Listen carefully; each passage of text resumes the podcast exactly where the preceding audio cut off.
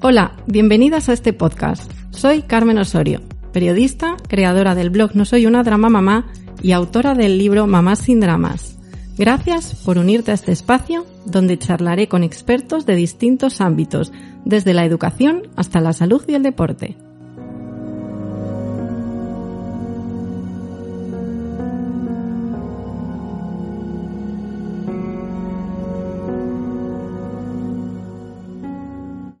Y hoy tengo conmigo a Rafa Guerrero. Hicimos un directo junto hace unos meses y hablamos de la infancia. Rafa es psicólogo, docente, autor de varios libros y experto en apego y educación emocional, que es de lo que vamos a hablar hoy con él. Porque la afectividad es una necesidad para los seres humanos. Todos necesitamos afecto. Vosotras, yo, no es un capricho, no es una cosa banal lo que más va a influir en el desarrollo del cerebro de un niño y en su bienestar es el afecto que reciba de sus padres o cuidadores y más adelante de otras personas con las que se relacione. Y será la base para que crezcan sanos y felices, para que sean también adultos seguros. Pero obviamente no es un trabajo fácil, porque para crear apego seguro hace falta tiempo, algo que nuestra sociedad no tiene. Así que vamos a charlar hoy con Rafa y vamos a tocar temas importantes.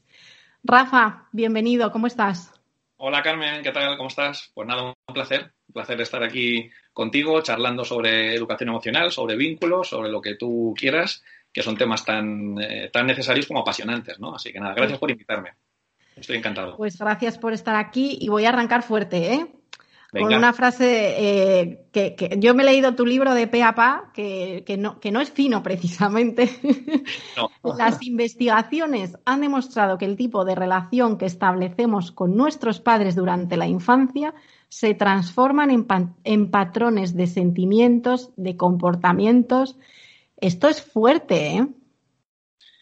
Esto es eh, tan fuerte como real, Carmen, sí. Sí, sí, sí, estoy de acuerdo contigo en que esto es algo que, impacta mucho, pero, pero es así, ¿no? Es decir, a mí me, me, gusta mucho poner un ejemplo eh, con el cual lo podemos ver mucho más, eh, más fácilmente, ¿no, Carmen? Y, es, por ejemplo, eh, el idioma, ¿no? Es decir, eh, mamá y papá no nos planteamos que, en qué idioma le vamos a hablar a nuestros hijos. Lo que hacemos es que directamente le hablamos en castellano, en inglés, en, en, en chino o en el, en el idioma, ¿no? Que, que, tengamos establecido como primera, como primera lengua. Y eso es algo que se, que se transfiere, que se transmite, como tú, como tú decías, ¿no? Es decir, al final, pues nuestros hijos van a hablar castellano porque nosotros le hemos, le hemos hablado en castellano, ¿no? Y, no fue algo que nos, que nos propusimos, directamente lo hablábamos en castellano, ¿no? Bueno, pues si esto es así con, con, la parte, digamos, más racional, más lingüística, que es algo mucho más consciente, si nos metemos ya en lo que son los eh, aspectos que son mucho más, eh, más inconscientes, ¿no? Eh, pues con mayor motivo aún. Lo que tiene que ver con la, con la gestión emocional es algo muy que me, gusta a mí mucho decir de, de, primera clase de la, de la Facultad de Matemáticas. Es decir, uno más uno son dos y la segunda clase lo que nos cuentan es que de, eh, de padres con apego seguro eh, em, tenemos hijos con apego seguro y de padres con apego inseguro tenemos hijos con apego seguro, inseguro, perdona. Esto, esto es una, una cuestión eh, probabilística, ¿no? Así que desde luego es algo muy fuerte, es algo que, que, em, eh, choca mucho pero es una realidad y es algo que nos, que nos condiciona. Cómo, cómo, nos han tratado nuestros padres es como nosotros vamos a tratar. Cómo nos hablan nuestros padres es como nosotros vamos a, hablar. Y si nuestros padres son empáticos, nosotros seremos empáticos. Estos son, desde luego, son, son normas eh, generales, ¿no? Habrá que concretar en cada uno de los casos. Pero es así, es, es, es muy fuerte. Es que hablamos de algo que tiene eh, una historia ni más ni menos de 200 millones de años. O sea, fíjate, Carmen, si esto ha sido limado, ¿no? A mí es que me, parece un poco duro eso de que si mis padres han sido de una manera, yo voy a ser de esa manera. Es, me parece duro, porque quiero decir, vale, cuando tus padres son estupendamente maravillosos, fenomenal, pero cuando tus padres no son, porque al final también todos los padres tenemos nuestros defectos, eh, eh, eh, y entonces digo, ojo, ¿hasta, ¿hasta qué punto voy a marcar a mis hijos con esto, ¿no? Que, en lo que no soy perfecta o en lo que no se trata tanto de ser perfecta, pero sino en esto que no soy nada buena, ¿no? O en esto que a lo mejor no doy mucho ejemplo. Sí, es que los marcamos mucho, es que somos, eh, somos la primera experiencia para nuestros, eh, para nuestros hijos. Esto, esto es así. Entonces, eh, los marcamos mucho. Y, desde luego que, que, papás que, que se están o que se relacionan habitualmente de una manera insegura, de una manera ansiosa, con dificultades para tomar decisiones, ¿no? Para ser más bien directivos o que les cuesta mucho conectar con las emociones de, de, los demás, no solamente de sus hijos, sino de los demás, ¿no? Que son personas poco empáticas, que les cuesta ponerse el punto de vista del otro, que les cuesta ser respetuosos. Claro, si no tengo yo esos valores como padre, como madre, ¿cómo se los voy a poder transmitir a mis hijos? Bueno, difícilmente, muy difícilmente. A veces tenemos la suerte, Carmen, de encontrarnos eh, con, figuras que lo que hacen es compensar un poco lo que mamá y papá no han podido hacer, ¿no? yo en ningún caso señalo a mamá y a papá porque todas las mamás, todos los papás, todos los profesores, todos los profesionales eh, hacemos solamente aquello que podemos. Por lo tanto, no, no se trata de culpabilizar, ¿no? sino que se trata de, de, hacernos cargo, ¿no? de hacernos responsables. ¿no? Y entonces, como te decía, a veces eh, tenemos la suerte de que nuestros niños eh, tienen una figura que compensa lo que mamá y papá no han podido hacer. No es que no hayan querido, sino que no han podido. ¿no? Y entonces, a lo mejor han tenido unos papás que no han tenido los mimbres, los recursos, las habilidades necesarias para poder desarrollar estas habilidades que queremos desarrollar en nuestros, en nuestros hijos, ¿no? La capacidad de ser empático, la capacidad de, tomar decisiones, de tener un pensamiento crítico, la capacidad de ser sensible, de trabajar en equipo, de, tener un equilibrio y cuando pierdo ese equilibrio poder recuperarlo, ¿no? La capacidad de regulación emocional. Podemos hablar aquí de muchísimas cosas, ¿no? De, de tener una autoestima suficientemente buena. Pero si mamá y papá no tienen esas destrezas desarrolladas, no las pueden desarrollar con sus, eh, con sus hijos. Y entonces a veces, afortunadamente, nos encontramos con, figuras que no son ni mamá ni papá, que a veces son eh, los docentes, a veces son eh, es un tío, es una tía, es, alguien cercano en el entorno del niño que lo que hace es desarrollar esas habilidades que mamá y papá no tienen, ¿no? Y entonces eh, pueden, pueden eh, adquirirlas, ¿no? Pero claro, para eso tendría que haber esa, esa figura, digamos, eh, que, que, compense lo que mamá y papá no, no han hecho, ¿no? A mí me gusta poner un, ejemplo, Carmen, para poder entender esto bien, ¿no? Si, si nosotros le encargamos a mamá y a papá que que hagan un, em, que hagan un cesto, eh, mamá y papá nos van a decir, venga, vamos a intentar hacer el cesto, pero para hacer un cesto necesito unos mimbres, ¿no? Si resulta que mamá y papá no tienen esos, esos mimbres, difícilmente van a poder hacer el cesto, ¿no? Em, y no se trata, Carmen, como, eh, como ese mandato social que escuchamos constantemente, no se trata de querer, no se trata de querer, se trata de poder, ¿no? Cuando escucho de, es que querer es poder, eh, esa, esa frase justo la, hablé yo hace poco, la, reflexioné sobre ella en Instagram, ¿no? Que, que, al final, o sea, querer sí que es un paso importante, ¿no? Para acercarnos a donde queremos llegar, pero hay cosas que no vamos a poder nunca hacer, o sea, hay, hay cosas que nunca podremos hacer. Y, y cuanto antes lo, lo asumamos, mejor. Eh, desde luego, eh, querer es una condición necesaria, pero no suficiente para poder. Entonces, si yo a estos padres les, les, les pido que me hagan el, el cesto, continúo con, con, la metáfora, con el ejemplo, les pido que me hagan el cesto y ellos están muy motivados, ¿eh? tienen mucho también hacer el cesto, muchísimas. Pero resulta que no tienen mimbres, no lo pueden hacer. Y no consiste en, venga cariño, venga, va, vamos a hacerlo. Sí, sí, sí, podéis estar lo motivado que queráis, pero si no tenéis mimbres, no podéis hacer el cesto. Ya prefiero hacer el, el, cesto, sí, pero no tienes mimbres. Lo mismo. Claro. El 99% de los padres y de las madres, Carmen, el 99%, quiere desarrollar un apego seguro con sus hijos. El 99%. Solamente un 60% lo consigue. ¿Dónde se ha quedado ese 39%? Eh, es que querer no es poder. Ya, falta de, falta de recursos, de, de... Claro, y, y, bueno, que seamos conscientes de dónde venimos como padres y como madres. Es que nosotros antes hemos sido niños y a su vez hemos tenido nuestros padres y nuestros padres han hecho como, como, como hacemos nosotros, lo que podemos. Y nuestros padres han tenido sus carencias, sus necesidades no cubiertas y han, han vivido, nuestros padres y nuestros abuelos han vivido de, bueno, de mucho estrés, han vivido, han vivido guerras, han vivido penurias y eso afecta al desarrollo claro. del ser humano. Y, y hay que, eh, no, no, consiste en señalar, no consiste en culpar, consiste en hacerme cargo. Y lo importante es que yo me pueda hacer cargo, que si yo no me puedo hacer, eh, no, no, no, me puedo hacer cargo de algo, que sea capaz de, de delegar en alguien. Pero esas necesidades de los niños tienen que ser cubiertas. Lo de delegar es muy importante también, ¿eh? porque hay veces, pues eso, que no llegamos, que no podemos y ya está. Y se delega y no pasa nada. Que a veces las madres, no sobre todo las madres, nos sentimos un poco culpables, ¿no? Cuando delegamos. Pues chico, no pasa nada, ¿no? Sí, Sí, mamá y papá eh, nos sentimos culpables desde antes de que nazcan nuestros hijos, sin lugar a dudas, ¿no? Sí que es cierto que algunos nos sentimos más y otros menos, pero la culpabilidad es, un sentimiento, no es una emoción, es un sentimiento que, está ahí con nosotros y que nos va a acompañar eh, siempre, ¿no? Pero no me gusta hablar de culpa, a mí me gusta hablar de responsabilidad, ¿no? Yo creo que, que, cuando mi hijo va a una tienda y rompe algo, yo soy responsable, no soy culpable, y lo que tengo que hacer es eh, hacerme cargo, ¿no? Me hago cargo y entonces pago lo que, lo, que la, lo que ha roto. Yo soy, aunque yo delegue en el colegio, yo soy el último responsable de lo que está ocurriendo y de lo que hace mi hijo y lo que deja de hacer mi hijo. Yo, yo soy eh, la, primera persona a la que van a acudir, ¿no? Cuando hay algún tipo de, problema, ¿no? Entonces, somos responsables. Me, tengo que hacer cargo de lo que le pasa, de lo que necesita y de lo que no hace mi hijo. Y, como tú decías, si, si no tengo los mimbres, no pasa nada. Nos tenemos que mostrar vulnerables porque somos vulnerables. Entonces, hay que buscar ayuda, hay que formarse, hay que informarse, hay que, hay que buscar recursos, hay que ensayarlos, hay que trabajarlos. Y es que, claro, eh, esto es ensayo y error desde, desde el primer minuto, Carmen. Desde el momento que nacen nuestros hijos es ensayo y error.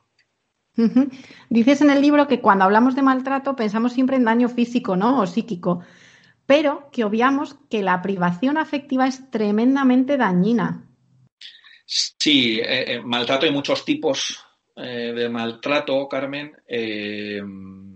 Y, es cierto, y es cierto que, solemos hablar, sí, de ese tipo de maltrato que es como el, aplicar, ¿no? Es de una manera un poco fría, ¿no? El, aplicar cosas negativas eh, a nuestros hijos eso es maltrato, ¿no? El, pegar, el empujar, el zarandear a nuestros, a nuestros hijos, ¿no? El, abusar sexualmente a nuestros hijos, eso es maltrato, sin lugar a dudas, ¿no? Pero nos olvidamos de la otra cara de la moneda, que sigue siendo maltrato, y es el, no aportarles aquello que necesitan, el, no darles contextos eh, de protección, el no fomentar su autonomía, el no ponerles límites, eso también es maltrato. El, lo que se conoce como negligencia, ¿no? La negligencia es cuando no le doy a mi hijo lo que, lo que necesita, cuando paso olímpicamente de mi hijo. Y eso también es una forma de, maltrato que, desgraciadamente eh, se nos cuela mucho por la sociedad, ¿no? Porque hay muchas formas de maltrato que, están muy reforzadas. El, gritarle a los niños es una forma de maltrato y, está muy reforzado, es algo muy común, ¿no? Es algo muy habitual. Entonces, bueno, como es habitual, pues está bien, ¿no? Y nada más lejos de la realidad. Por eso es muy importante hacer programas de sensibilización, por eso es importante que mamá y papá seamos conscientes de lo que hacemos y las repercusiones que tiene lo que, lo que hacemos. Sí, porque justo has mencionado el ejemplo de gritar, que es una cosa que yo siempre digo, mira, yo intento cada mañana levantarme en modo zen, no alterarme por nada, pero resulta que el niño viene y ya uno ya te tira la... tú ya les has llamado 20 veces para que vayan a vestirse. Eh, solo ha aparecido uno, mm, otro te tira la taza de leche. O sea, de repente van, van sucediéndose una serie de acontecimientos que dices tú, pero ¿cómo no me voy a alterar? O sea, es, es muy difícil ese autocontrol, ¿eh? Es muy difícil, Carmen. Es muy difícil y, lo, peor, eh, lo peor de todo es que, eh, que nadie nos ha enseñado a autorregularnos y a autocontrolarnos, a gestionar las emociones eh, es una habilidad, como decíamos, que es eh, tremendamente difícil, que exige de mucho tiempo, que exige de mimbres, exige de, estrategias, de habilidades y de, y de, destrezas, ¿no? Y luego también es cierto que el macrocontexto en el que nos desarrollamos, la sociedad en la que nos desarrollamos, mm, para nada tiene intención de mm, ofrecernos esas situaciones en las cuales podamos eh, gestionar con tiempo adecuadamente y en varios ensayos, ¿no? En varios entrenamientos eh, estas, estas habilidades, ni en nosotros ni en nuestros hijos, ¿no? Por eso cada vez tenemos eh, niños con, más carencias y cada vez tenemos niños con más, eh, con más dificultades porque la sociedad ni está preparada ni tiene intención de estar preparada para ir desarrollando este tipo de habilidades, ¿no? Comentábamos antes, Carmen, que, que el apego seguro se da en un 60, 65, 55% de la población según diferentes estudios, ¿no? Es decir, un poquito más de la de la, de la mitad, ¿no? Eh, pero yo creo, yo creo que estos porcentajes de apego seguro van a ir reduciéndose de una manera significativa porque la sociedad no, le interesa. No le interesa eh, a la, no, le interesa a la persona, le interesa al profesional. Y como es una sociedad eh, dirigida por el adulto y para el adulto no tenemos en cuenta, y lo estamos viendo ahora, ¿no? La situación. Sí, con la crisis del COVID lo estamos viendo más que nunca ni los niños, ni los adolescentes, ni la maternidad, ni la paternidad, ni el neonato, ni, los, ni las necesidades que tienen cada uno de nuestros, de nuestros cachorrines, ¿no? A nadie le interesa. A nadie le interesa. Y por eso los porcentajes de apego seguro van a ir bajando mm, de una manera irremediable, ¿no? Fíjate, pero yo creo que ahora los padres somos un poco más conscientes que antes de cómo debemos educar, tenemos más información. ¿Cuál sería el problema para que, o sea, realmente, por qué se va a producir esto que tú comentas? Es por, por, falta de tiempo, es porque ahora no hay tribu, una cosa que ahora no hay, ¿no? mis, nuestros padres, nuestros abuelos se criaron en familias como, como grandes, ¿no? Y todo era, pues, pues si no, tus padres no estaban, estaba el vecino, que era como otro más de la familia, o vivía la abuela en casa, o, o el abuelo, o tal. Me explico, ¿no? ¿Cuál, ¿Cuál va a ser, o sea, realmente, por qué va, cuando realmente tenemos más, en teoría, más recursos o más información que antes? Sí, yo estoy de acuerdo contigo, Carmen, en que somos más conscientes de que estamos eh, más formados de una manera más, digamos, más intelectual en cuanto a lo que es la maternidad y la paternidad, pero es cierto que luego en la práctica nos sigue faltando faltando recursos, ¿no? Que nos pensamos que, por leer un artículo o por leer un libro ya está solucionado, ¿no? Y, no, es, y no es así, ¿no? Entonces tiene que ver con el, con, el, con el quiero y no puedo. Es decir, queremos ser grandes padres, pero a la vez que queremos ser grandes padres, Carmen, también queremos ser grandes trabajadores. De hecho, la sociedad nos pide que sobre todo seamos grandes trabajadores. Eh, también queremos ser mm, eh, estupendos maridos y mujeres, queremos ser también estupendos eh, hermanos y hermanas, amigos, colegas, compañeros, es decir, son tantos los roles que tenemos que jugar que, es, que es difícil. Entonces, queremos, claro que queremos, pero no tenemos ni los recursos ni el tiempo y una cosa que nos aporta la naturaleza, Carmen, que es fundamental, que es la calma y que, y que son los tiempos. Es decir, el embarazo de, un ser humano, el embarazo de cualquier, em, cualquier mamífero, Carmen, lleva muchos meses. Hay y otros, desde luego. Pero lleva meses. El, embarazo y el, dar a luz a un, a, un, a un, mamífero chiquitito, a un cachorro de mamífero, no es cuestión de, ni de horas, ni de minutos, ni del día siguiente. Lleva tiempo, ¿no? la naturaleza nos da esos aprendizajes, ¿no? Y nos da esas, esas enseñanzas, ¿no? y no, no, la escuchamos. El, el, que crezca un, un, árbol lleva, lleva tiempo. Y no solamente lleva tiempo, porque las cosas no son cuestión de tiempo solamente. Eh, requiere cariño, dedicación, requiere cuidado, ¿no? Y es cierto también otra variable que también deberíamos tener en cuenta y es que nuestros niños ahora más que nunca están más solos que, que, en cualquier otra época. ¿no? Tú decías antes, ¿no? Antes eh, había mucho más, mucho más tribu, ¿no? Eh, había mucho más grupo, había mucha más cohesión eh, había más sociabilidad en los niños, ¿no? Los niños jugaban antes al pilla-pilla, jugaban al escondite, jugaban a rayuela, jugaban eh, con arena, eh, jugaban a pressing catch, me da igual, ¿no? pero jugaban en interacción, ahora juegan en interacción virtual, ¿no? Ahora hay mucho dispositivo tecnológico eh, hay mucho WhatsApp, hay mucha PlayStation y eso les hace estar cada vez más conectados tecnológicamente, pero cada vez más desconectados socialmente. Y vuelvo a repetir que venimos de, eh, de, venimos y somos, ¿no? Somos una especie que necesitamos el contacto físico, que necesitamos el contacto social, que necesitamos de la emoción, no necesitamos del plasma. El plasma no es una necesidad del ser humano, ni de ningún mamífero.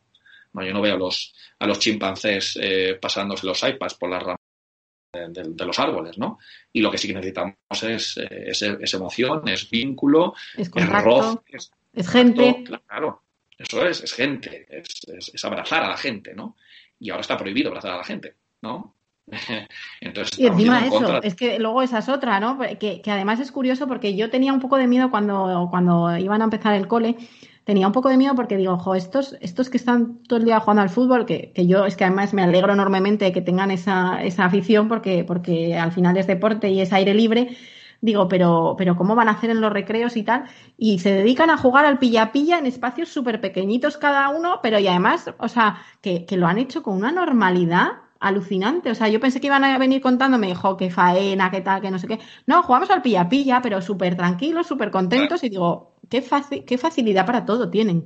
Desde luego, Carmen, es que nuestros pequeños primates nos están dando lecciones todos los santos días, todos los santos días, y pensamos que, madre mía, ahora no, que no pueden jugar al fútbol, que no pueden jugar con la pelota, que, no pueden ir a pues se adaptan mil veces mejor que nosotros. Eh, eh, es, un, es un aspecto de plasticidad cerebral, ¿no? Tienen, tienen mucha, son mucho más flexibles, son mucho, tienen un cerebro mucho más, mucho más plástico que el, que el nuestro y se adaptan a cualquier circunstancia mejor que, mejor que nosotros. Nosotros estamos mucho más, eh, más encauzados, tenemos muchísimos más prejuicios y estereotipos y esto afecta, ¿no? A cómo nosotros vemos la manera que tienen de desarrollarse y la manera que van a tener de encarar una situación que, que la encaran tan bien a pesar de que nosotros no damos un duro por, por ellos, ¿no? Todos los días nos están dando lecciones nuestros, nuestros cachorrines, ¿no? Y bueno, deberíamos escucharles más y verles más y, y, tener más esa, em, esa percepción más, más limpia, ¿no? Como, como tienen ellos, ¿no? Que sea algo eh, más transparente y más, eh, más natural, ¿no? Que les dejemos que, que, nos, que nos sorprenda, ¿no? Y hablando del tema de las conductas, nuestra sociedad, partimos del punto de partida, ¿no? De que nuestra sociedad es muy reduccionista, porque al final nos fijamos en la conducta, ¿no? Este niño se ha portado mal, se ha portado bien, que, es una frase que tú detestas, lo sé, eh, sin darnos cuenta de que, pues detrás de, esa conducta, de ese se ha portado mal, se ha portado bien, es que hay un porqué, algo está pasando.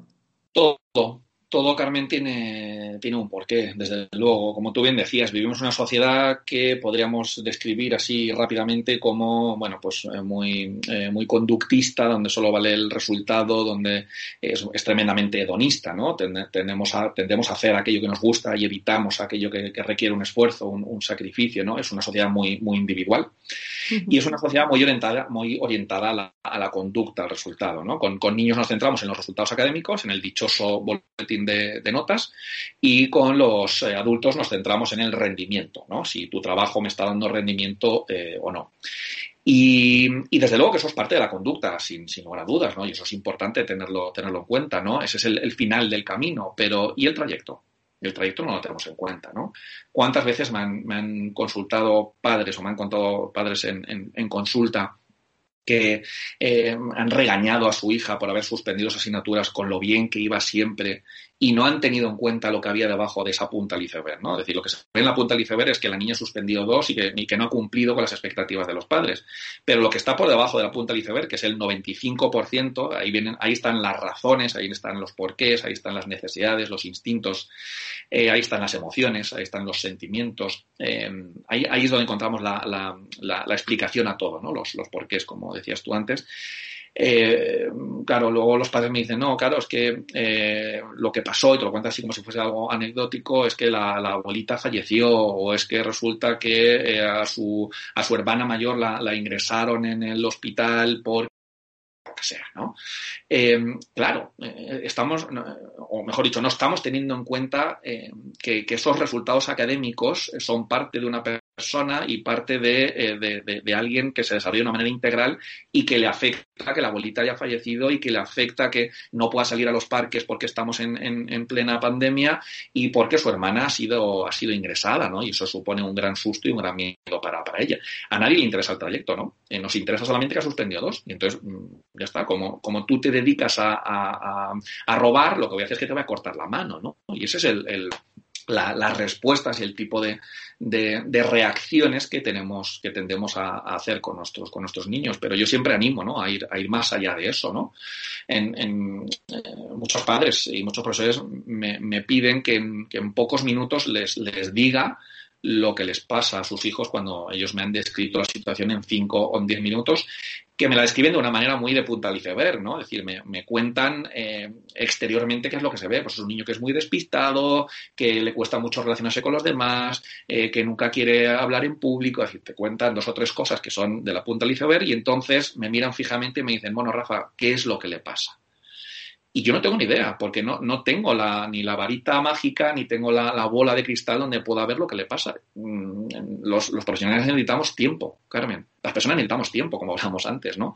Damos tiempo para, para conocer, tiempo para saber, tiempo para poder comprender y poder hilar, ¿no? Eh, la punta del iceberg con el 95% del iceberg, porque tiene una conexión. Otra cosa es que yo no lo vea o no lo quiera ver. Pues usted lo que tiene que hacer es sumergirse, a pesar de que el agua esté muy fría, usted se tiene que sumergir y tiene que ver qué es lo, qué es lo que hay debajo de la punta del iceberg. Ahí usted va a encontrar la razón. Pero claro, como vivimos una sociedad en, lo cual, en la cual todo esto está muy reforzado, es decir, que es muy habitual que a un profesional, eh, unos padres le digan, pues mira, es que mi hijo se despista mucho, se le olvida hacer las cosas, es muy inquieto, es muy movido, y el profesional en esos cinco minutos le dice, es que su hijo tiene TDAH, tiene déficit de atención, pues claro, pues es normal que, nos vayamos pidiendo los unos a los otros respuestas mágicas, y las respuestas mágicas es que no existen, no existen. Entonces debemos ir en contra de esta manera de concebir la sociedad y tenemos que, poner en marcha otro tipo de, valores, ¿no? Que son más importantes, como son la perseverancia, como es el esfuerzo, como es la, voluntad, como es el sacrificio, eh, como es entender que las cosas para llegar a que lleguen a un objetivo, lleguemos a una meta, necesitan y precisan de tiempo, de cariño y de dedicación. No es lo mismo eh, preparar una comida de un minuto en el microondas que el abuelo que lleva toda la santa mañana haciendo el cocido en la cocina. Es que no es lo mismo no sabe igual. Eh, el tiempo, pero no solamente es cuestión de tiempo, es cuestión también de cariño, es cuestión también de habilidades. Y eso no lo tenemos, porque vamos, como tú decías antes, Carmen, deprisa, corriendo, estresados de la vida a todas partes. Y los niños adquieren ese, ese, ese estrés y aprenden eh, esa manera de relacionarse y de vincularse. La verdad es que lo estaba pensando según ibas diciendo, digo, es que se nos pide tantas cosas hoy en día. O sea, pues es lo que dices tú, que, seamos buenos trabajadores. Luego ya que, nos alimentemos bien, que hagamos deporte, que, o sea, ¿sabes? Y yo soy una fiel defensora de hacer deporte y, siempre digo, tengo que mejorar en la alimentación. Digo, pero es que tenemos tantos frentes abiertos que realmente digo, claro, la, paternidad y la maternidad hoy en día es, es mucho, más, mucho más compleja que la que había entonces. Sí, la actividad de la maternidad hoy en día es una actividad de riesgo, sin, sin dudas. Eh, los, eh, nos convertimos en, padres y en madres de la noche a la mañana, Carmen, eh, pero, pero no se amplían el número de horas que tiene el día. siguen siendo 24 horas. Siguen siendo 24 horas. Y claro, las exigencias son muy grandes y la, sociedad está muy dirigida a lo económico, a lo, al, al resultado y a que usted trabaje y obtenga beneficios porque si no se va a la calle, porque en, la, hay, una cola de gente esperando a, poder eh, ocupar su puesto, con lo cual, eh, eh, claro, hay muchos condicionantes. Claro, al final la comparación es el adulto tiene que ser productivo y el niño tiene que portarse bien. Es un poco lo mismo.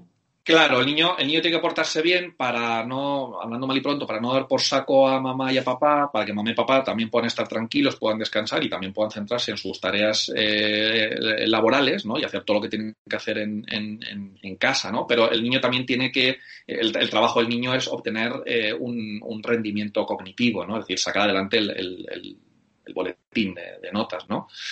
Eh, sí, sí, les estamos exigiendo a los, a los niños unas cosas que que están bien, que están bien, desde luego, ¿no? Hay que adquirir conocimientos, hay que adquirir eh, habilidades, pero sobre todo hay que adquirir eh, competencias y hay que trabajar muchas cosas, tanto en casa como en el colegio, que no están trabajando. Es decir, nadie nos enseña, Carmen, a afrontar un duelo, nadie. ¿Y cómo lo afrontamos? Como buenamente podemos. ¿Por qué? Porque nadie nos ha enseñado a afrontar un duelo. O sea, no, no, tenemos recursos, no tenemos estrategias, no sabemos qué cosas está bien decirles a los niños cuando se ha muerto eh, la abuelita o cuando ha fallecido eh, un, vecino o cuando se ha muerto el, periquito o el perrito que tenemos en, casa. Eh, nadie nos enseña a adquirir o a recuperar un equilibrio cuando estamos eh, desregulados, cuando estamos muy, muy enfadados o cuando estamos excesivamente alegres, ¿no? cuando estamos eufóricos. nadie nos enseña a hablar en público. Nadie. Entonces son habilidades que son competencias que, vamos a tener o, o, que podemos desarrollar y que sirven para toda la vida. ¿no? Es que la inteligencia emocional eh, es, un recurso que llevamos en la mochila o que podemos llevar en la mochila que es, fantástico en todos los aspectos de nuestra, de nuestra vida. Pero nos importa solamente cubrir las necesidades cognitivas de los niños y las sociales y las emocionales no las, no las cubrimos suficientemente bien. Por eso tenemos eh, una sociedad con tantos trastornos, unos papás eh, tan, tan, tan preocupados, tan, tan desquiciados y que el eslogan de, de nosotros como padres, ¿cuál es? No llego a todo, es que no me da la vida, es que no, no, no, llego. Claro. Y como el tema principal es el apego, ¿no? Seguro, eh, ¿cuáles son las claves para establecerlo, ¿no? Cuando, cuando hablamos de apego seguro, oye, yo quiero establecer esta relación con, mi, con mis hijos. Eh, ¿qué, qué, puntos son fundamentales ahí? Bueno, podríamos hablar de muchos puntos, Carmen, pero bueno, así por em, contarlos así a modo, a modo tips, ¿no? A modo, eh, a modo titular, eh, las, eh, las, mamás, los papás, las personas, en definitiva, que, que, tenemos un, un, apego seguro, tienen unas características concretas. ¿no? En primer lugar, son personas que saben proteger. ¿no? Cuando digo proteger, no me refiero a sobreproteger. ¿no? Cuando yo protejo a mi hijo es porque mi hijo necesita ser protegido, no porque a mí me gustaría protegerle o no porque yo siento miedo. Eh, esto creo que es una diferencia eh, muy importante. ¿no? La, sobreprotección a mí me gusta definirla como un proceso mediante mamá y papá se guían por sus propios miedos, no por los miedos del niño. Y esa diferencia es, es, abismal, es lo que marca la diferencia entre proteger y, no, y, y, y sobreproteger o no proteger. ¿no? súper importante. Tenemos que fomentar, tenemos que ofrecer contextos de seguridad y de protección a nuestros niños. Si yo quiero que el día de mañana mi hijo sea una persona segura, le tengo que proteger. Y si no le protejo, va a ser una persona insegura. Por tanto, el primer gran pilar sería la protección. Un segundo pilar que va de la mano de la protección tiene que ver con el fomento de la autonomía. Tan importante es que yo le proteja cuando necesite él o ella ser protegido, no cuando a mí me apetezca, cuando yo crea, ¿no? sino cuando él lo necesita, como, por otro lado, fomentar la, la autonomía. Fomentar la autonomía implica dar rienda suelta a su curiosidad, permitirles que investiguen, que exploren, que toqueteen, ¿no? Siempre y cuando, una vez más, rebobino la película, estemos en un contexto de protección. No, no, no voy a dejarle a mi hijo que explore alegremente por los acantilados de Moer. No, hombre, no, eso es negligente por mi parte. No, no tú déjalo, si, si, se, si se cae, pues ya veremos qué es lo... No, no. Entonces, por eso digo que van de la mano. Cuando mi hijo eh, viene llorando porque un amiguito le ha empujado o porque mi hijo adolescente es su la chica que le gusta no, es, eh, no, no, le ha correspondido, ese es el momento en el que yo le tengo que proteger, en el cual yo tengo que conectar con él. No es momento de darle un besito en la frente y decirle, anda, venga, venga, que la vida es muy dura. No, no, ese es momento de proteger. ¿Por qué? ¿Porque lo digo yo? No, porque lo dice él o lo dice ella. Porque él viene preocupado o triste porque su amigo no quiere jugar con el parque o, eh, o el adolescente viene preocupado o preocupada porque no ha sido correspondido. Y es momento en el cual yo tengo que proteger. Ahora, en el momento en el que eh, este niño pequeño, vuelvo a traer los ejemplos de antes, el niño pequeño está jugando tranquilamente en el, parque con, las, mm, con los cubos, con las palas y está mm, encantado de la vida, no es momento, no es momento de ir ahí a protegerle, porque lo que tienes que hacer es fomentar su autonomía. Y en el momento en que el adolescente está tranquilamente con sus eh, colegas, con sus amigos jugando, no es momento de ir ahí a decirle lo mucho que le quieres y, lo orgulloso que te sientes de él. Es momento de fomentar su autonomía. Por lo tanto, vinculación o protección y por otro lado autonomía son las dos caras de una misma moneda, tan importantes una como otra, y a veces los papás me preguntan, vale, Rafa, ¿cuándo sé qué le tengo que dar? Si, si, le tengo que proteger, le tengo que atender, le tengo que dar cariño, o cuándo tengo que dejarle que vuele, ¿no? Porque esto es, como decía Juan Ramón Jiménez, raíces y alas, ¿no? Bueno, la clave está en ellos. ¿Qué es lo que necesitan ellos? No es lo que tú le quieres dar. No es que yo le quiero demostrar ahora que le quiero mucho. Bueno, pues a lo mejor es que no es el momento porque está tranquilamente con sus amigos o está tranquilamente jugando a la Play. Ahora no es momento de decirle lo mucho que le quieres, ¿no? Entonces, por un lado, la primera hemos dicho que sería la protección, la vinculación. En segundo lugar, hablamos de autonomía. Una tercera, un tercer pilar muy importante, Carmen, eh, es la eh, importancia y la necesidad que tienen de que les eh, explicitemos, les narremos o les contemos lo que ocurre no solamente fuera, en el mundo, que eso creo que lo hacemos relativamente bien, sino lo que ocurre en su cuerpo. Eh, por qué te duele la rodilla, por qué te duele el corazón, física y, metafóricamente, ¿no? Eh, eh, ¿Por qué te sientes de esta manera? Bueno, porque estás triste, porque estás enfadado, porque ¿por qué no paras quieto? Bueno, porque estás eufórico. Es decir, el poder darle una explicación de qué es lo que sienten, ¿no? El, darles una, el, mentalizar, ¿no? El, ponerles un, un, nombre a las emociones que están experimentando, a las sensaciones que están experimentando, ¿no? un cuarto aspecto es súper importante ponerles límites, ¿no? Cuando yo le digo no a mi hijo, le digo no porque le quiero, ¿no? Eh, otro aspecto sería el, ayudarles cuando son pequeños a regular sus, emociones. Eh, esto es un proceso largo, ¿no? En el cual cuando ellos son pequeños yo les tengo que ayudar a regular sus emociones, a lo cual lo, llamamos la heteroregulación, yo te regulo a ti, para que con la práctica, con los entrenamientos y con el paso de los años, el día de mañana tú seas capaz de autorregularte. Entonces, si yo te heteroregulo cuando tú eres pequeño, el día de mañana es muy probable que tú te puedas autorregular. Si yo no te heteroregulo cuando tú eres pequeño, el día de mañana no te vas a poder autorregular, salvo, como veíamos antes, que haya una figura que compense, ¿no? También hay que fomentar su identidad, son diferentes al, resto de, personas, tienen algo eh, especial, algo de, diferente, hay que fomentar esa diferenciación. Eh, es muy importante también eh, la sintonización emocional, que yo sea capaz de conectar, ¿no? Como vía wifi, ¿no? Que sea capaz de conectar con tus, con tus necesidades emocionales, con tus necesidades sociales. también es importante que seamos responsivos. Esto de responsivo viene de, de responder, ¿no? Cuando mi hijo siente miedo, yo no le digo que se beba un vaso de agua yo atiendo su miedo y doy respuesta a su miedo, ¿no? Eh, tampoco le ofrezco un bistec con patatas, eh, atiendo su miedo, porque eh, darle agua o, darle de comer tiene que ver, yo sería responsivo si mm, tuviera, tuviera hambre o tuviera sed, ¿no? más necesidades. Telita, ¿eh? Telita. Tenemos que tenerlo puesto ahí en una pizarra en casa en plan, a ver, porque claro, todas estas necesidades, mm, bueno, claro, es que estamos siempre con lo mismo, ¿no? La falta de tiempo. O sea, y la falta de herramientas, quizás muchas veces también. Sí. O sea, al final, ¿cuántas veces le preguntamos a los niños por sus emociones? O sea, realmente, cuando hablé contigo hace unas semanas, mm, después de nuestra conversación, entonces empecé, ¿no? A Gabriel, que es un poco el que más me cuesta descifrar en mi casa, eh, le, empecé a preguntar, ¿cómo te sientes, no?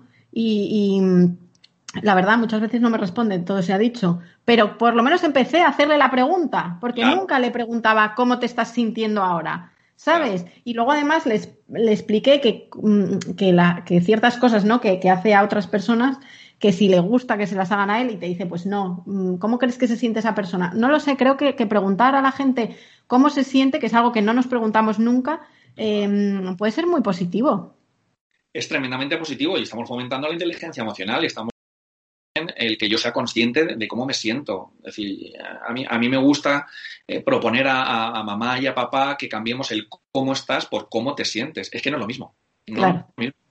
Y, y, es fundamental ¿no? que hagamos ese tipo de ejercicios. Eh, y, nos vale cualquier excusa, cualquier, cualquier, contexto nos puede valer. Estamos en el parque y vemos como una niña se ha caído y empieza a llorar. Bueno, ¿cómo crees que se siente esa niña? Y nos puede parecer una respuesta obvia. ¿No? Pero a lo mejor no es tan obvia. ¿eh? A lo mejor está triste, a lo mejor eh, eh, siente rabia, es decir, puede haber, eh, está frustrada, decir, puede haber muchas, muchas circunstancias que, que, hayan podido evocar, terminar en una, emoción concreta, ¿no? Eh, estamos leyendo un cuento con nuestros hijos, o estamos viendo una película, o estamos viendo los dibujos con, nuestros hijos. El, invitar a nuestros, hijos a que se metan en la cabecita de, los personajes, o de otras personas, o de gente cercana, o del amigo con el que acaba de tener un conflicto, siempre es positivo. El fomentar la empatía, que es algo con lo que, venimos con una predisposición, pero que yo siempre digo que hay que ejecutar, ¿no? Eso siempre es positivo.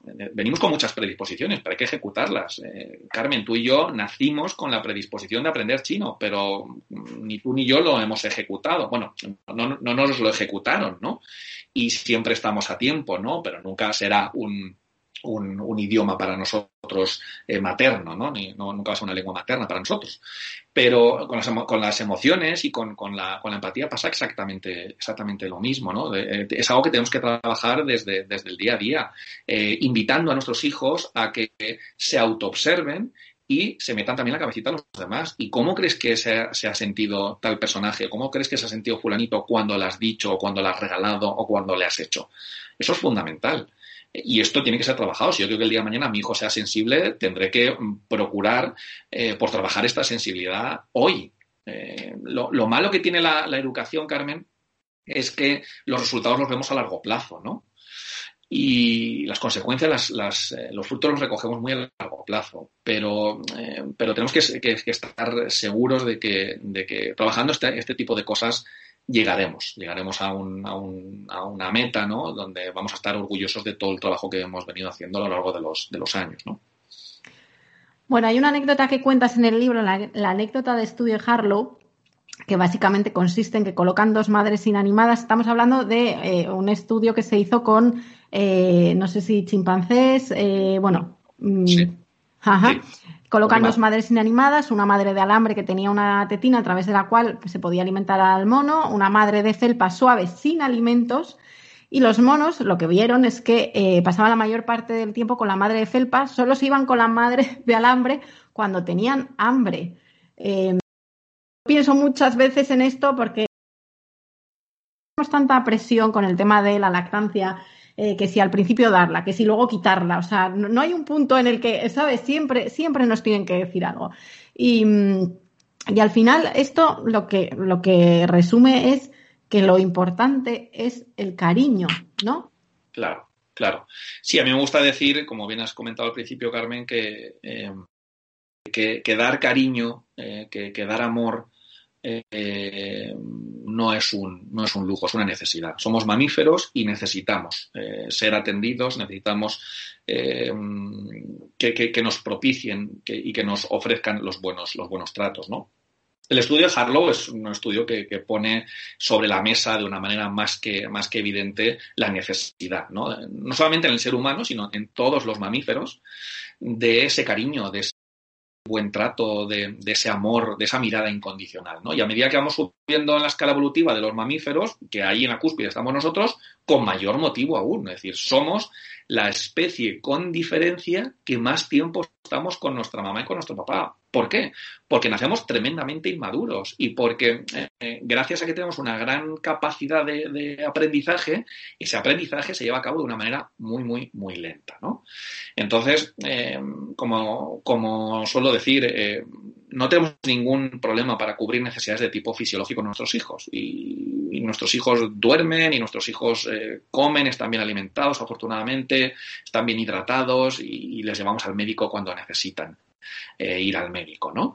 Eh, y pasar sus revisiones y lo que tiene que ver con las necesidades fisiológicas no hay ningún problema, Carmen. Donde sí que tenemos problemas en reconocer que eso es una necesidad, que no es un capricho del niño, son las necesidades de contenido emocional y las necesidades de contenido social. ¿Cuántas veces castigamos a nuestros hijos sin actividades sociales? ¿no?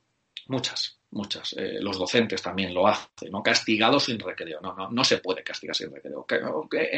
Fuera de clase, ¿no? Tú no puedes expulsar. Eh, a, pesar de que legalmente ya no esté permitido, ¿no? El echar fuera de clase, tú no puedes echar de la tribu a un adolescente o a un niño, me da igual, por, por, por, mucho que te esté boicoteando la clase. No puedes, porque no lo estás integrando. Y otra necesidad que no hemos comentado antes es la necesidad de pertenecer, el sentido de pertenencia. Necesitamos pertenecer.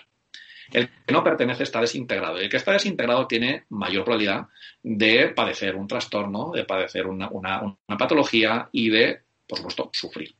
Por tanto, las necesidades eh, emocionales, el cariño, el trato, el contacto, los buenos tratos, son necesidades. Se las tenemos que aportar, se las tenemos que brindar a nuestros, a nuestros hijos. No son, no son lujos, ¿no? No son lujos. El ejemplo que has puesto del adolescente que se le echa de clase, por mucho que te esté boicoteando la clase, uff, Rafa. Es que luego lo pienso y digo, mira, es que yo soy profesora, estoy dando mi clase y, de verdad, o sea, me apetece mandar al cuerno a alguno. Ya no te hablo de niños, porque más pequeños puede que efectivamente, pues, pero ya con una edad dices tú, pero ¿por qué necesidad tengo yo de, que, de que, de que este, este me esté aquí amargando la clase? Claro, Claro, sí, yo te entiendo perfectamente. Y bueno, yo he estado muchos años eh, como orientador en un colegio y he dado clase en secundaria y desde luego, claro, yo, yo, no vengo de Marte. Yo también vivo aquí en planeta Tierra y también tengo esas ideas y esos, eh, esos eh, prontos y, esas frustraciones, desde luego. Pero cuando tú dices, ¿y qué necesidad tengo yo como profesor, como profesora? Sí, sí, desde luego. Pero como hablamos de una relación que es vertical, donde el menor y el adolescente es un menor el menor depende de ti, ¿no? Yo me tengo que hacer cargo de las necesidades de este adolescente. Y este adolescente te está, una vez más, volvemos a la punta de ver, Carmen. Este adolescente lo que tú estás viendo es que te está boicoteando la clase. Esta clase que con tanto cariño te has preparado, con, con tanto esfuerzo, con tanto sacrificio, se la está cargando y se está llevando a los eh, em, eh, alumnos por un lado donde tú no quieres. Bien, fenomenal, punta al pero eh, tenemos que ir esa eh, por qué se está comportando de esa manera.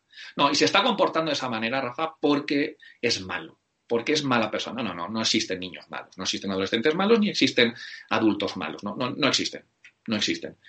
Y lo único que hace cosas que a ti te molestan, lo puedo entender, que te parecen eh, no respetuosas, lo puedo entender, que te boicotean la clase, lo puedo entender. Pero los adolescentes, que los tenemos muy en la diana, los pobrecitos míos, son unos grandes incomprendidos. Si, fuéramos capaces, Carmen, de, de comprender, de entender y de informarnos de qué es lo que ocurre a nivel cerebral en la etapa adolescente, eh, te garantizo que los aceptaríamos de otra manera y los veríamos de otra manera. Si somos capaces de entender eh, toda la mecánica, todo el desarrollo y todo lo que está ocurriendo a nivel cerebral en la etapa adolescente, eh, los acogeríamos de otra manera. Y, podríamos, la, conducta sería la misma, pero en vez, de, en vez de entender que me está boicoteando la clase, entendería el, el por qué. Y es que para adolescentes es mucho más potente el eh, vincularse, el relacionarse con los adultos y tener una gratificación inmediata, ¿no? Que lo que pueda eh, pensar hacer la figura de autoridad, que es en este caso el, profesor, ¿no? Siguiendo con, el ejemplo. Pero estos adolescentes son los grandes incomprendidos, nadie les entiende. Nadie les entiende. Y, una vez más, la neuro, la neurobiología, el funcionamiento del cerebro del adolescente nos da la explicación a por qué se comportan como se comportan. ¿Y por qué se comportan así? Se comportan porque tienen necesidades que no son cubiertas, porque se, comportan así porque eh, eh, necesitan, necesitan eh, socializar, porque, porque es mucho más importante para el adolescente que ya se ha separado físicamente de mamá y de papá, es mucho más importante el colega, es mucho más importante el compañero, es mucho más importante la manada, la tribu, que la figura de autoridad. Hasta hace unos años mamá y papá eran lo más de lo más y los más fuertes, los que más sabían y los, y los, los, los, superhéroes de, de, estos niños. Pero ya eso ha pasado, ¿no? Y ahora necesita, ¿qué es lo que necesita? Pues ahora, necesita eh, mucha excitación, ahora necesita eh, tomar decisiones de una manera que nosotros denominamos loca, ¿no? Eh, ahora necesita vincularse y relacionarse más con el igual ¿no? con, los, con los coetáneos, con, con, sus compañeros y con sus colegas antes que con nosotros. Y por eso la, la, la postura de mamá y de papá eh, de padres adolescentes, ¿no? Eh, tiene que ver con una, una, cercanía, pero desde la distancia, ¿no? El, papá y la mamá de, un hijo adolescente tienen que estar disponibles siempre, porque mamá y papá tenemos que estar disponibles eh, siempre, pero siempre desde una, desde una distancia, sin agobiar, porque eh, y, y, hacernos cargo, ¿no? Y, pasar el duelo de que ahora no somos primera línea, ahora somos segunda línea segunda línea en el mejor de los casos, ¿no? A veces somos tercera línea, pero eh, tenemos que estar ahí. Tenemos que estar ahí para cuando nos necesiten. Es decir, es desde la distancia que sepas que, estoy aquí. Yo sé que ahora lo más importante son tus, eh, son tus iguales, ¿no? Y esto ha sido así siempre y esto es así en todas las culturas, ¿eh? No, no, no es que digamos, no es que la cultura hace que el adolescente sea. No, no, no, esto es algo que se ha visto que es así en todas las culturas, en todas las religiones y en todos los países del mundo. Sí, siempre. El adolescente es así. Bueno, estábamos hablando de lo del mm, que es una cosa, un recurso al que a veces recurrimos, ¿no? Eh, siempre intentamos que sea, bueno, lo último, ¿no? Pero recurrimos al castigo muchas veces. Em, ¿Por qué nos cuesta tanto eliminarlo? ¿Es que no tenemos herramientas para hacerlo de otra manera? Yo creo, Carmen, que hay varios motivos, ¿no? Todos, eh, todos hemos sido castigados y todos eh, castigamos, ¿no? En mayor o menor medida todos castigamos, desgraciadamente. Además hay castigos que son muy, muy, muy sutiles que ni siquiera somos conscientes de que estamos castigando, ¿no? ¿Por qué? ¿Por qué castigamos? Bueno, castigamos, en primer lugar, porque hemos eh, sido objeto de castigo, ¿no? Mamá y papá nos han castigado. Eh, unos más, otros menos, pero nos han castigado. En segundo lugar, porque el castigo es algo, como decíamos antes, que está muy reforzado en nuestra sociedad. Eh, tú ves a un profesor que castiga a su, a su alumno, o ves a mamá o papá que castigan a su hijo fuera del parque, o vámonos para casa, o como si es así, eh, te, te, te, sales de aquí y nos vamos para casa y a nadie le choca, ¿no? Porque, porque bueno, porque mucha gente lo, lo, hace y entonces está bastante normalizado y está bastante reforzado, ¿no? Y el tercer aspecto tiene que ver con que, eh, vale, venga, vamos a cambiar castigo. ¿Pero por qué lo cambio? Es que no tengo herramientas. Entonces, ese es el problema, ¿no? Eh, a mí me gusta decir que el castigo no es más que la constatación de que el adulto se ha quedado sin herramientas. Entonces, si, hacemos un análisis y somos conscientes de en qué momentos castigamos, castigamos cuando estamos cansados, castigamos cuando no podemos más, castigamos cuando son las nueve de la noche, castigamos cuando, cuando no tengo herramientas, cuando yo ya no sé qué más hacer. Entonces, si fuéramos capaces de revertir todo esto y de proponer alternativas, eh, bueno, podríamos ir eliminando el, castigo, ¿no? Pero estos son los, tres motivos por los cuales eh, castigamos, ¿no? ¿Y qué alternativas propones? Digo porque así quienes nos escuchan dicen, vale, pero mm, fenomenal, vale, no voy a castigar más. Pero ¿qué, hago, no? Porque ya no puedo más. Bueno, es un, es un proceso largo, ¿no? El, dejar de castigar y buscar otras alternativas no es una cosa que digas, bueno, pues mira, me, leo ¿no? este artículo, me leo este libro y entonces ya, ya, cambio, ¿no? Tiene que ser un, un proceso eh, consciente, ¿no? Yo creo que si tenemos en cuenta lo que es el, la punta del iceberg, ¿no? El fenómeno de la punta del, iceberg nos, nos, nos, puede servir, ¿no? Al final eh, castigamos porque no en, en, entender que el iceberg es bastante más o es mucho más de lo que es la punta, ¿no? Entonces, si yo entiendo a la persona solamente por su conducta y no la, no la entiendo mm, por todo lo que es, lo que significa esa, esa persona en todos sus aspectos, pues, pues estoy siendo bastante reduccionista y estoy siendo bastante, eh, bastante injusto bastante injusto, ¿no? Entonces, eh, con los niños hay que, hay, que, hay que tener en cuenta que si se comportan eh, de esa manera, ¿no? este concepto que a mí, vamos, me, genera eh, sudores fríos y, y me pone pelos de punta, que es el de portarse mal, ¿no? Cuando escucho a una mamá, un papá, pero pórtate bien, ¿eh? eh lo, llevo, lo llevo. Me río porque obviamente lo digo, ¿sabes? Bueno, pero, pero siempre hay que empezar por el ser consciente, ¿no? El, portarse, por el, por el, objetivo de, o la expectativa de pórtate bien es me da igual lo que tú puedas sufrir por dentro, pero eh, haz el favor de no mm, amargarle la tarde a la abuela, haz el favor de hacer tus deberes, ¿no? Eh, y claro, a mí me importa tanto lo de otro, ¿no? Eh, entonces, bueno, eh, lo, que, lo, que te, lo que te estaba diciendo es que en, esa idea ¿no? de, de, pórtate bien solo nos interesa lo que es la, la, punta del iceberg. ¿Qué es lo que se ve? Que es lo, es lo fácil, ¿no? Es lo, es lo, lo rápido, ¿no? Pero mm, si somos capaces de, hablar con nuestros, con nuestros hijos, de, comprender qué es lo que está pasando en su cerebro, de comprender lo que está pasando en su vida, de comprender que estamos en plena pandemia, de comprender que mm, el tío está ingresado en el hospital, de comprender que mañana tiene un examen de matemáticas. Si somos capaces de comprender y hacer ese ejercicio empático, las cosas nos irán, nos irán mejor, ¿no? Eh, si quieres te pongo un, ejemplo que, yo suelo utilizar y es eh, un ejemplo, eh, ¿no? Supuesto, ¿no? Imagínate que unos papás eh, se van a hacer la compra y le dicen a su hijo mm, adolescente, ¿no? O de últimos cursos de primaria, cariño, nos vamos a hacer la compra, mm, por favor, pórtate bien, ¿vale? Y entonces el niño se queda, se queda solo, solo en casa, ¿no? Y el caso es que cuando mamá y papá vuelven a hacer la compra se encuentran a su hijo que está en la calle, ha salido de la organización, ha salido de casa y está en la calle, ¿no? Y entonces se acercan muy preocupados y le preguntan, bueno, mm, Juan, cariño, ¿qué es lo que estás haciendo? Bueno, mamá, papá, me habéis dicho que me porte bien y entonces yo lo que he hecho ha sido que me he bajado aquí y me he puesto aquí en el paso de cebra a ayudar a las personas mayores y a las personas invidentes a cruzar por el paso de cebra. Ay, amigo, ya te han pillado. Te han pillado porque, claro, es un concepto tan general, es un concepto que dice tan poco y es un concepto tan de conducta que te estás perdiendo la persona lo estás perdiendo, es que no lo estás viendo. Y es que lo que tu hijo Juan está haciendo es una auténtica maravilla. Eh, si no cumple con tu expectativa, porque tú lo que querías decirle con el pórtate bien es dedícate a hacer lo que yo quiero que tú hagas.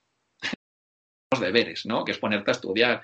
Pero fíjate qué, corazón tiene tu, tu, hijo y encima le has castigado sin ir mañana a fútbol porque es que no ha cumplido con tu expectativa, porque no te has hecho entender, ¿no? Entonces es mucho más sencillo eh, que seamos más explícitos y decirle, Juan, eh, ponte a hacer los, eh, los, los, deberes, ponte a estudiar el examen de mañana mientras mamá y papá nos vamos a hacer la, la, compra antes que pórtate bien. Yo, la verdad que el concepto de pórtate bien o pórtate mal no lo entiendo, no, no, no, no sé qué quiere, qué quiere decir, porque claro, cada padre, cada madre tiene su propia expectativa. No, no obviamente es, o sea, pórtate bien es, mm, o sea, al final es una frase hecha, ¿no? Que es un poco, resume un poco lo, de haz lo que sabes, lo que sabes que quiero que hagas. Pero bueno. Claro, claro, Lo que pasa es que ahí entras en contradicción, Carmen, en lo que tú quieres como madre que, que, haga yo, lo que se supone que tengo que hacer, lo que yo sé que tengo que hacer y lo que a mí me apetecería hacer. ¿No? Claro, claro. Cuanto más explícitos eh, seamos, eh, mejor. Y cuanto, cuanto más natural sea, mejor.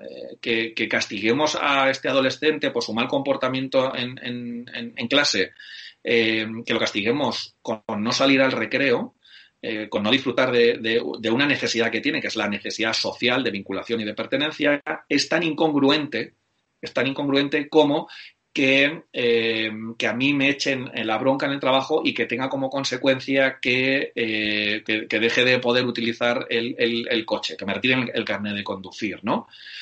Eh, es así de, incongruente, ¿no? Es decir, tienen, tienen que ser consecuencias que sean lo más naturales posibles, ¿no? Y, que traten de, de bueno, de, suplantar o de enmendar, ¿no? El, el, el error que tú, que tú has cometido y que el error es parte del aprendizaje, ¿no? No es algo que tenga que ser señalado como fíjate lo malo que eres, fíjate lo mala persona y lo vago que eres, sino como parte del aprendizaje, ¿no? Entonces eso, eso tiene su, su consecuencia. Y si tú a propósito me coges eh, mis, mis bolígrafos y los tiras al, suelo, bueno, la consecuencia natural es que los recojas, ¿no? Y que restituyas el, el, el, daño o el dolor emocional que eso me ha podido suponer a, mí, ¿no?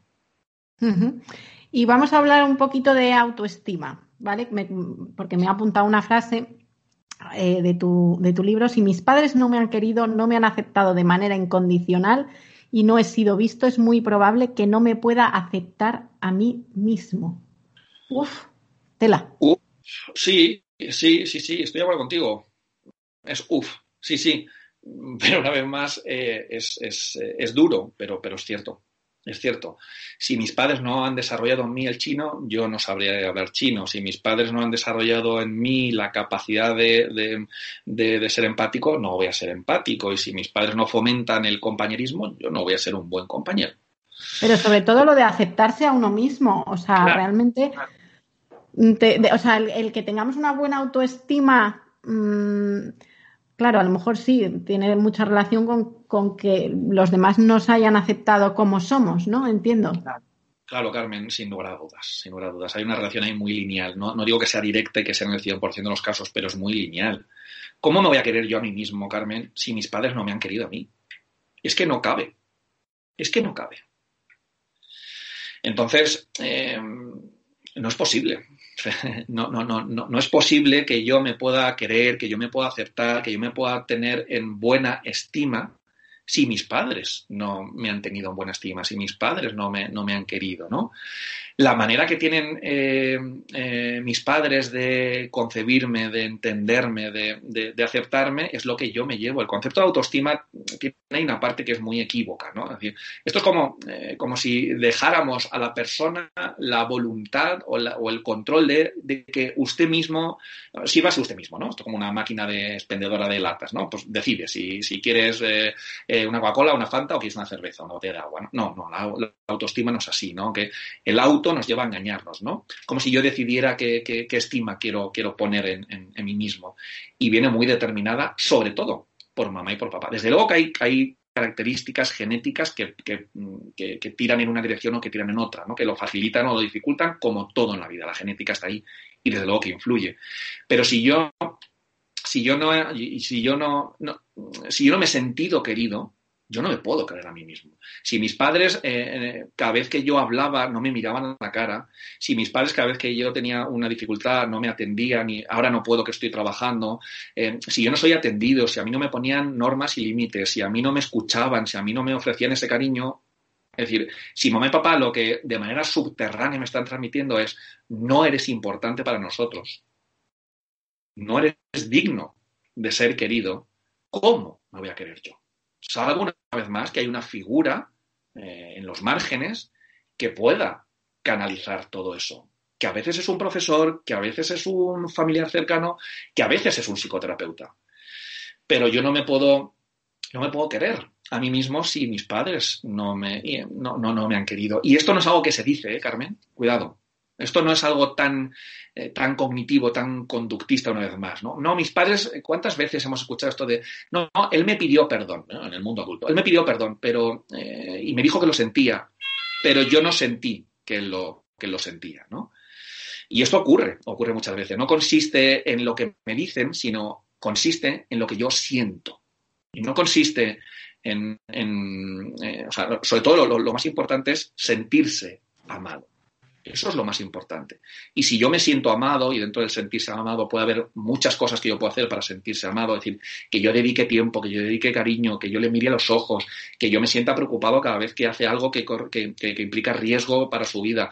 Em, es decir, son tantas las cosas que yo puedo hacer con, calidad y con cantidad de tiempo, con estableciendo eh, límites, haciéndole pertenecer a la familia, diciéndole lo que le pasa, diciéndole lo que me pasa. Son tantas cosas que, eso al final uno se lo, se lo lleva y uno se siente querido o no se siente querido. Lo estoy llevando a los extremos, Carmen, ¿vale? Pero, pero desde luego que es así. La, autoestima no es algo que yo decido y no es un, venga, va, confía en ti mismo, que lo vas a hacer muy bien. No, no, no, no. Esto es, eh, o te lo han dado o no lo tienes.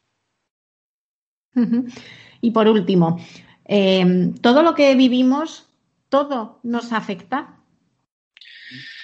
Sí, Sí, a mí me gusta decir, Carmen, que no existen eh, contextos neutros, sobre todo en la infancia y en la adolescencia. No, no, no, no nos desarrollamos en contextos neutros. Esto quiere decir que, no hay nada que hagamos, no, hay nada que digamos o, no hay nada que dejemos de decir o que dejemos de, de hacer que no vaya a afectar a nuestros hijos. Podrá afectar, Carmen, en dos variables. Podrá afectar para bien o para mal y podrá afectar en otra, en otra, en otra variable eh, mucho o poco. Pero mm, efecto cero, efecto nulo, efecto ni frío ni calor en educación y en crianza no, no, no existe. Todo lo que hacemos tiene, tiene, un, tiene un efecto todo. Entonces no, no, no existe eh, eh, la posibilidad de que algo que hagamos o algo que no digamos tenga consecuencias. Todo, todo, tiene consecuencias. A lo mejor tiene pocas consecuencias y pocas consecuencias negativas. Vale, sí, te lo compro. Pero, pero todo, tiene, todo tiene su efecto, sin lugar dudas. Seguiría hablando contigo, pero, pero es que ya o sea, llevamos casi una hora. Lo tenemos que dejar, lo tenemos que dejar aquí. Yo realmente es que, como el libro está tan, o sea, el, libro es, es, largo, abordas muchísimas cosas, entonces, pues, pues me he quedado aquí con lo, con lo muy básico. Pero, mm. pero bueno, que yo te agradezco enormemente que, que, me hayas atendido y que hayas explicado todo esto. Y bueno, si surge la oportunidad de repetir, pues repetiremos. Será un placer, Carmen. Nada, gracias, gracias a ti por, por invitarme. Ha sido un placer eh, hablar contigo y bueno, pues espero que lo que, lo que hayamos contado pues eh, sirva sobre todo a mamás, papás, eh, profes, profesionales, ¿no? A, sobre todo a, a, ser conscientes, ¿no? Que ese es el primer paso, ¿no? Que seamos conscientes de lo que estamos haciendo, cómo lo estamos haciendo, para, como hemos dicho a lo largo de la entrevista, hacerme responsable. Yo soy el responsable de, mis alumnos, de, mis pacientes, de, mi hijo, de mi, de mi hija, y solamente desde esa conciencia voy a poder hacerme cargo de, esta responsabilidad que, tenemos ¿no? como, como padres. Efectivamente. Gracias, Rafa. Un placer, Carmen. Un besito muy fuerte y gracias. Un beso. Chao.